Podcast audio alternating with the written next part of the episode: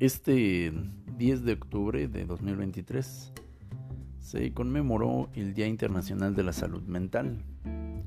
Considero muy importante entender el concepto de salud y el concepto de mental. La palabra salud viene del latín salvus, que significa entero o completo. Y creo que no es necesario ahondar en la etimología de la palabra mente, que se refiere no solamente a cuidar nuestro cerebro como el órgano, pero además cuidar lo que es la esencia del ser, que es precisamente su capacidad de racionalizar, la capacidad de ser quien emite pensamientos, ideas, juicios, Así pues, la salud mental se podría definir como estar completos en nuestra forma de pensar. La salud mental parece que es un tema que una vez que terminó la, pandemia de COVID, ahí más o menos como a mitades del 2021, pues prácticamente ya pasó a, a segundo, sino que tercer plano. Me causa mucha gracia ver que durante dos años prácticamente todos los medios masivos informativos, todos los políticos y presidentes nos hablaron de un discurso de 24 horas continuas acerca de que la salud era lo más importante, cuidar nuestros cuerpos era lo más valioso y se nos pedía que a cambio de cuidar nuestra salud física, biológica, bueno, pues este hiciéramos todo lo, legal e ilegal para supuestamente no contagiar a nadie más y no enfermarle o producirle la muerte, porque se decía en esos dos años que lo más que se quería era salvaguardar la vida de la gente. Y derivado de eso inclusive se produjeron eh, algunas dosis paliativas en tiempo récord que no tuvieron la suficiente supervisión ni, checado, causando bueno pues eh, miles de muertes y además eh, comprobados efectos de, de, mediano y largo plazo en la salud de muchas personas que bueno pues, se han visto afectadas por el uso de estas dosis que repito pues no, no estaban completamente verificadas. Y a nombre de la urgencia eh, pues bueno se, se, obligaron inclusive a ser aplicadas en millones de personas. Pero cuento esto porque repito durante dos años se nos dijo que la salud era lo más importante.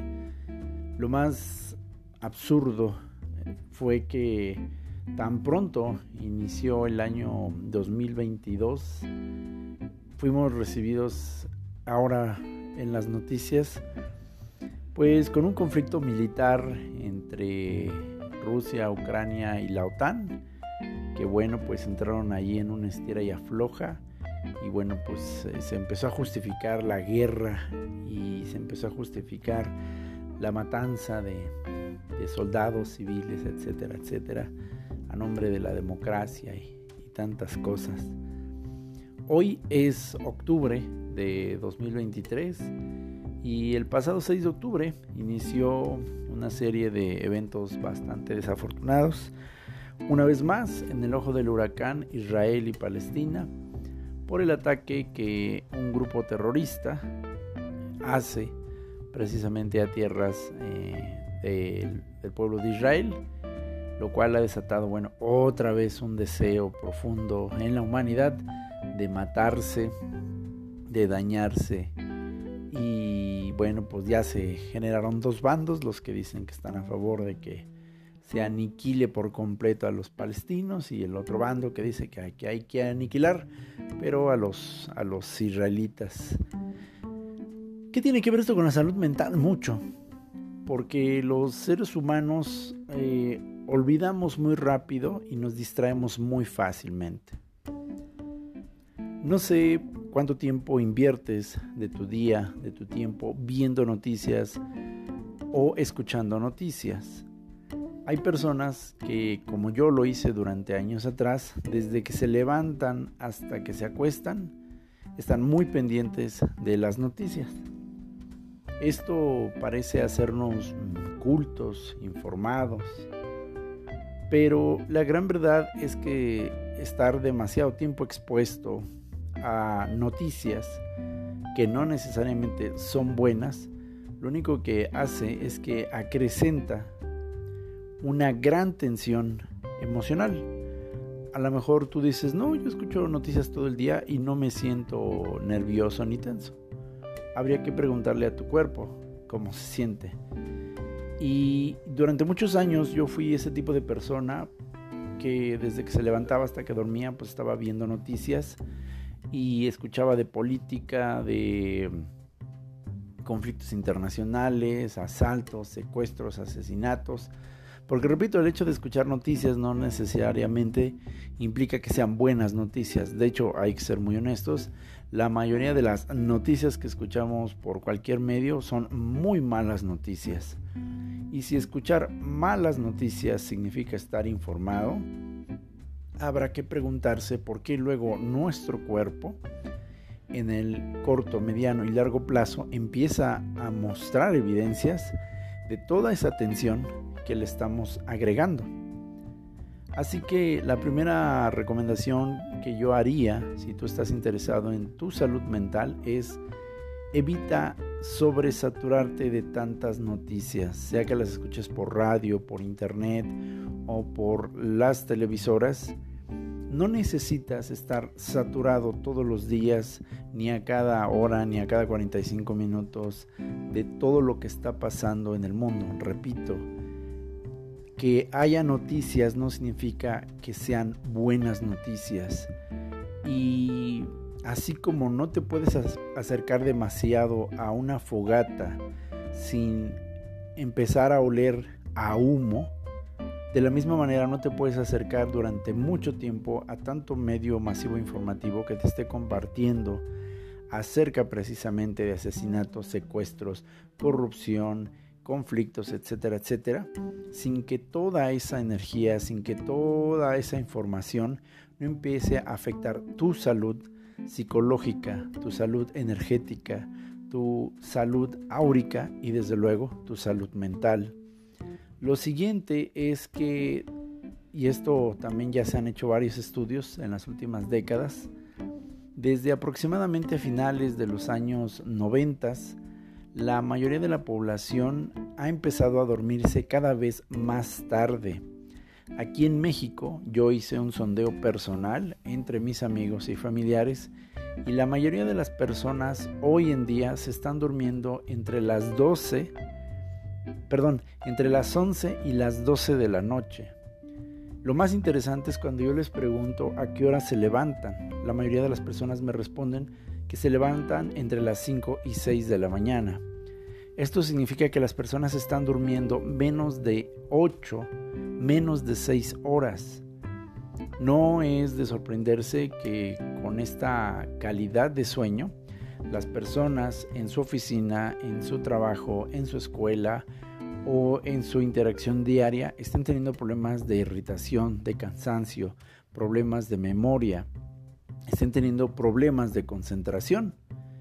Y puede que por la adrenalina del momento de tener que cumplir con los resultados, donde se les están pidiendo resultados, aparentemente no pasa nada.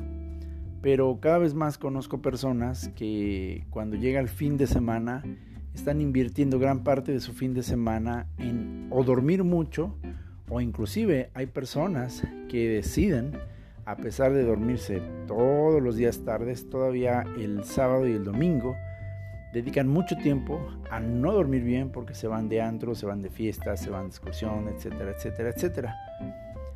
Y mientras somos jóvenes, esto parece que no, no nos hace nada.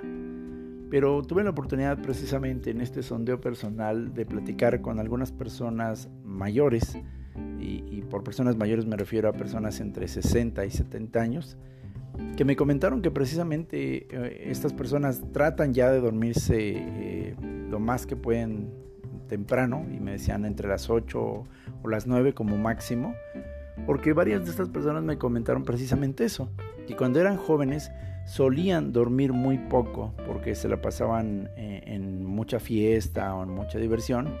Y aunque me comentan que no se arrepienten de, haber, eh, de haberse divertido, sin embargo, sí consideran que esto les ha afectado en su salud actual. Y se ha comprobado que la falta de sueño produce una bola de nieve de efectos que afectan no solamente el intelecto de la persona, pero además el rendimiento del cuerpo al mediano y largo plazo. Así que si quieres eh, ayudarte a tener una buena salud mental, trata de dormir el tiempo adecuado de 8 horas como mínimo. Sí, yo sé que hay personas cuyo metabolismo, cuya forma de desenvolvimiento es más nocturna. Eso lo entiendo perfectamente y, no vamos a obligar a esas personas pues a, que rompan sus ciclos. Sin embargo, hay que encontrar la manera, sea que tú seas matutina o que tú seas nocturna, debe ser una persona que debe buscar el punto de equilibrio donde duermas de 6 a 8 horas. Esto no es un mito, esto no es ningún engaño. Está muy comprobado desde hace décadas anteriores y se sigue confirmando que el cerebro necesita como mínimo 6 horas y adecuado 8 horas. Lo siguiente que también es muy importante es cuidar nuestra alimentación. Mucha gente piensa que basta con tener pensamientos bonitos y positivos para que entonces todo alrededor de tu vida funcione bien. Pero como hemos visto, si además eh, no estás comiendo correctamente, si estás comiendo demasiadas grasas, grasas, perdón, si estás comiendo demasiada carne roja, si estás comiendo demasiados carbohidratos, si estás consumiendo demasiada sal, demasiada azúcar, que te crees? Todo ese alimento, todo ese alimento va a influir orgánicamente en el desempeño de tu psique, todo eso también repercute en tu salud mental. Entonces, no es de extrañarse que también hay personas que sí duermen sus ocho horas, que a lo mejor no ven tantos noticieros, pero la forma en la que comen o las cantidades que comen están totalmente desproporcionadas. Y esto se refleja sobre todo con gente que come demasiado en la calle. Y en la calle yo sé, y esto me parece una gran paradoja, es increíble que al menos en México, no sé cómo sea en otros países donde me estén escuchando, pero aquí en México te puedes comer una buena orden de cinco tacos de pastor, de suadero, de bistec, de lo que tú quieras, por menos de 50 pesos. Menos de 50 pesos. Pero me parece paradójico que te quieres comer una ensalada con un nivel mucho más adecuado de, calorías y de nutrientes. Y una ensalada promedio te cuesta 70 a 100 pesos o inclusive más. No me sorprende, perdón, para nada, que la gente prefiera invertir 50 pesos en comprarse una buena torta de tamal, como aquí en la Ciudad de México le llamamos guajolotas, y, y un buen vaso de atole de chocolate o de cajeta o de arroz y, e inviertes 50, 60 pesos, pero obtienes una cantidad de calorías que te mantienen, pues si no nutrido suficientemente lleno. Y repito, entiendo que hay personas que por su ritmo de trabajo, que a lo mejor por, por un tema inclusive de, nivel de ingresos, no pueden darse el lujo de estar gastando 70, 100 pesos diarios y que bueno, pues los taquitos se vuelven una alternativa. Sin embargo, hay que considerar que lo que estamos consumiendo va a repercutir totalmente en nuestra microbiota. La microbiota, y eso también hay estudios confirmados una vez más en estas últimas décadas, es prácticamente nuestro segundo cerebro. Tenemos un segundo cerebro en el estómago y este segundo cerebro a lo mejor no se encarga de muchos procesos racionales como el que tenemos dentro de nuestro cráneo, pero curiosamente sí influye totalmente en nuestros estados emocionales que tarde que temprano terminan afectando nuestro cerebro. Así que si estamos comiendo de una manera inadecuada, no hay forma de asegurar que esto no va a repercutir en nuestra salud mental. La invitación pues es, ¿realmente necesitamos comer todas las cantidades de comida que, solemos comer? No estoy diciendo que dejemos de comer, no estoy diciendo que nos hagamos vegetarianos o que pues te malpases, nadie está diciendo esto. Simplemente lo que digo es que tenemos que considerar que la verdad luego también las cantidades de comida que consumimos en los restaurantes o que nos servimos en nuestros toppers, en nuestros lunches, como tú quieras llamarle, muchas veces es desproporcionada a nuestra estatura, a nuestro peso. Se vuelve más un ejercicio de gula que un ejercicio realmente de comer. Yo te invito a que hagas la prueba. Trata de comer en cantidades menores a las que regularmente sueles hacer si eres el tipo de persona que, que te sirves así de una manera muy desproporcionada. Desde luego siempre visita a un experto en nutrición para que te pueda asesorar, repito, mucho en base a tu estatura y a tu peso, a tu índice de masa corporal. Esto es muy importante. Lo siguiente y último que quiero mencionar acerca de la salud mental y que es muy importante es aprender a tener espacios con nosotros mismos, a tener espacios para hacer meditación o simple y sencillamente para dedicarnos a la contemplación. Esto incluye también los momentos de ocio, los momentos de no hacer nada. Vivimos en una sociedad donde se nos hace creer que tenemos que estar siempre haciendo algo, porque si no estamos haciendo algo, estamos de flojos, de huevones o de improductivos. Y esto lo saben perfectamente nuestros hermanos asiáticos y orientales. El no hacer nada es una forma de descanso para nuestro cuerpo. Y si tú crees que esto es un pretexto para los flojos, tal vez no has leído el libro hábitos atómicos o no has conocido la biografía de los fundadores de algunas empresas muy exitosas en Estados Unidos como Google o inclusive eh, la empresa Apple, donde precisamente se habla de que los tiempos de no hacer nada son regularmente los tiempos que dan paso a la creatividad cuando llega el tiempo de hacer algo o de hacer mucho.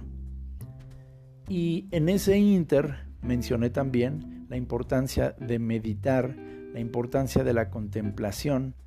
¿Hace cuánto que no te das la oportunidad de estar en un lugar donde no estés pensando cómo vas a resolver algo, qué vas a hacer, qué nueva idea, qué nuevo negocio, cómo vas a esto, cómo vas a...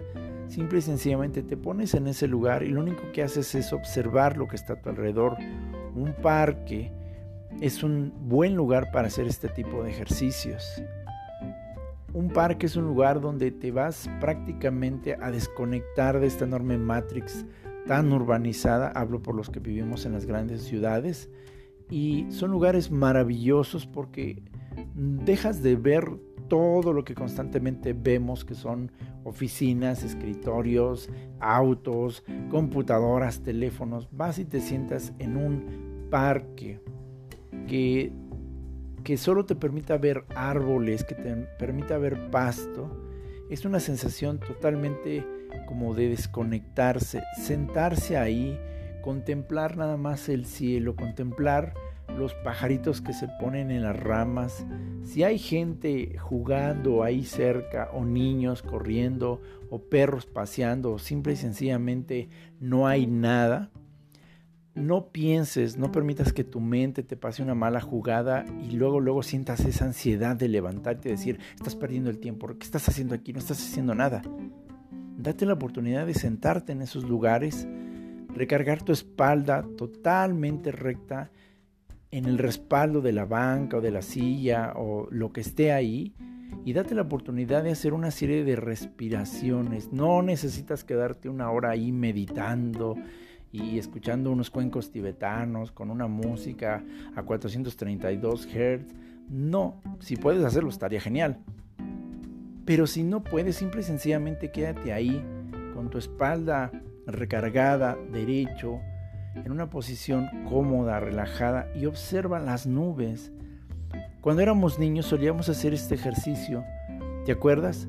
Veíamos figuras en el cielo y decíamos, esto parece un perro, esto parece aquello. Y estábamos fomentando la imaginación, estábamos fomentando la contemplación. Cuando te dije de la meditación, mucha gente cree que meditar es poner la mente en blanco, desconectarse, quedar como en un estado zombie. Muchas otras personas también creen que la meditación es encerrarse y estar haciendo mantras e invocando eh, espíritus, energías y por eso mucha gente le huye a la meditación. Ninguna de estas dos cosas es la meditación. La meditación simple y sencillamente es darse el tiempo para, curiosamente, no pensar, no pensar con esa prisa, no dejar que esa, que esa mente que está pensando en el boiler, pero los niños, pero el pago de mañana, pero el pago de ayer, pero qué vas a decir, pero qué te dijeron, pero qué hubieras dicho, simple y sencillamente tratas no de reprimir, simplemente de, de dar la oportunidad de que tu respiración predomine sobre el pensamiento. Y es una sensación muy maravillosa cuando aprendes controlar con respiración ese impulso de estar pensando en algo a fuerzas. Y decía también de la importancia de la contemplación, porque es algo que los occidentales, las grandes urbes, hemos pasado de largo. Ya no contemplamos. Cuando vas por la calle a tu trabajo, cuando vas eh, a la escuela o cuando simple y sencillamente sales a la tienda por algo, ¿Hace cuánto que no alzas el rostro y ves lo alto de los edificios, las copas de los árboles? Pasamos tanto tiempo viendo hacia el suelo, cuidándonos de un bache o de una banqueta o de un charco o de que lo que tú quieras, o viendo hacia el frente, o viendo hacia el, el teléfono, o viendo hacia los lados, ya hace mucho tiempo que no alzamos los ojos y vemos hacia el firmamento, hacia el cielo, hacia las nubes. ¿Cuánto tiempo hace que no te das la oportunidad de contemplar la luna una noche? ¿Hace cuánto tiempo que no te sales y te colocas en el techo, en la azotea de tu casa, de tu edificio, de tu departamento y te pones a contar cuántas estrellas puedes contar esa noche? Lo consideramos ya una pérdida de tiempo. ¿Hace cuánto tiempo que no te detienes en un puente, en un lugar alto, a contemplar la belleza de la ciudad? Solamente escuchando sus ruidos, solamente escuchando ese extraño murmullo que tiene la ciudad cuando te das la oportunidad de, estar en calma. Como te decía, si puedes estar en un parque, si puedes estar en un lugar, obviamente de playa, un bosque abierto, pleno, pues estará genial. Pero si tú dices, no, no tengo tiempo, no puedo, etcétera, haz este tipo de ejercicios en el techo de tu casa, en la azotea, en un lugar alto, en un puente, busca un edificio, busca algo donde puedas estar en lo alto y ver hacia allá. Y esto repercute mucho para la salud mental. Si te das cuenta, estos puntos que he mencionado, no necesitas pasar grandes horas estudiando sobre un tema, no necesitas grandes conocimientos ni, nada. Son cosas que podemos hacer si las aplicamos todos los días o tratar de aplicarlas de manera regular. Antes de ir a dormir, y con esto quiero concluir, perdón, un ejercicio muy interesante que, que yo he estado desarrollando eh, desde hace un par de años atrás y, que la verdad me parece muy interesante. no solamente llegar y acostarse y decir, ay, bueno, ya. No, simplemente antes de acostarte, date la oportunidad de meditar un poco. Ponte una música tranquila o inclusive ya en internet, en YouTube o en aplicaciones de iPhone o de Android hay muchas aplicaciones que te permiten hacer meditaciones sencillas. Son meditaciones que duran 3, 5 minutos. Si ya eres de carrera larga, ya, ya estás más entrenado en esto. Hay meditaciones de 10, 20 minutos. Y, y, son muy padres porque son meditaciones que te invitan primeramente a poner paz en tu cuerpo, para que no nada más te acuestes así con toda la atención y ya digas, ay, ya, ya lo que quiero es dormirme, ya, por favor, que te desconectes, sino que seas capaz de hacer una serie de respiraciones, que tu cuerpo entre en calma y entonces tu, tu sueño inclusive suele ser hasta más reparador. Si tú me dices, no, no, no, yo no creo en la meditación, yo no medito, yo no hago ese tipo de cosas, está bien, es respetable, no medites. Pero entonces date la oportunidad de tener un pequeño tiempo de oración. Así como tú oras, así como tú te acercas a Dios, así hazlo. Date un tiempo para orar. Háblale, cuéntale. No solamente agarres a Dios de genio de lámpara y dame y dame y dame y dame y dame, sino acércate a Dios también para platicar. Hoy, hoy, hoy te agradezco por esto que pasó, hoy me sentí así, ahorita me siento así, pero eh, pues gracias, o tengo coraje, o Dios, espero que algo suceda. Y está bien, eso es orar. Y date ese tiempo para hacerlo. En la medida de lo posible, pues también date la oportunidad de que Dios también te conteste, porque seguramente eh, esto es no un monólogo, sino un diálogo. Y si tú eres atento, seguramente Dios te va a contestar en ese instante. O puede que te conteste al día siguiente o posterior. Pero es muy importante que tengamos este, este tiempo. Tenemos el hábito eh, de estar viendo TikToks o Instagram o Facebook antes de dormirnos. Y pues no solamente eso te afecta en la calidad de sueño por la calidad de, perdón, por la cantidad de luz azul que emite el teléfono, sino que además pues esto se va quedando en tu inconsciente y dependiendo del tipo de contenidos que veas, pues obviamente también eso se va a reflejar en la calidad de tu sueño. Vaya pues, la salud mental, recuerda, viene de la palabra salvus, que significa completo, entero. Así que no pienses que la salud mental nada más es pensar bonito, hablar bonito y decretar cosas bonitas. Eso forma parte del abanico de la salud mental, sí, pero también incluye que cuides tu cuerpo físico, que cuides lo que escuchas, lo que ves y también muy importante lo que dices. De nada te servirá ser el gran meditador, el gran contemplador, comer la comida más sana, más nutritiva, si constantemente tu hablar es de queja, reclamo, queja, reclamo, queja, reclamo. Esto es integral. La salud mental pues es un proceso integral y quise compartir eso con ustedes en este día conmemorativo para que precisamente nos demos cuenta que no se requiere gastar o invertir mucho dinero en esto. Es algo que podemos hacer todos los días. Así que pues, paz a todos ustedes.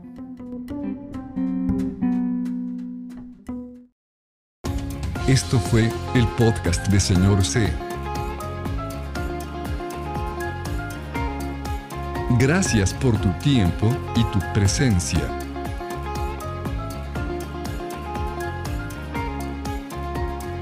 Esperamos que lo hayas disfrutado, pero y sobre todo, te lleves una nueva pregunta y una nueva reflexión.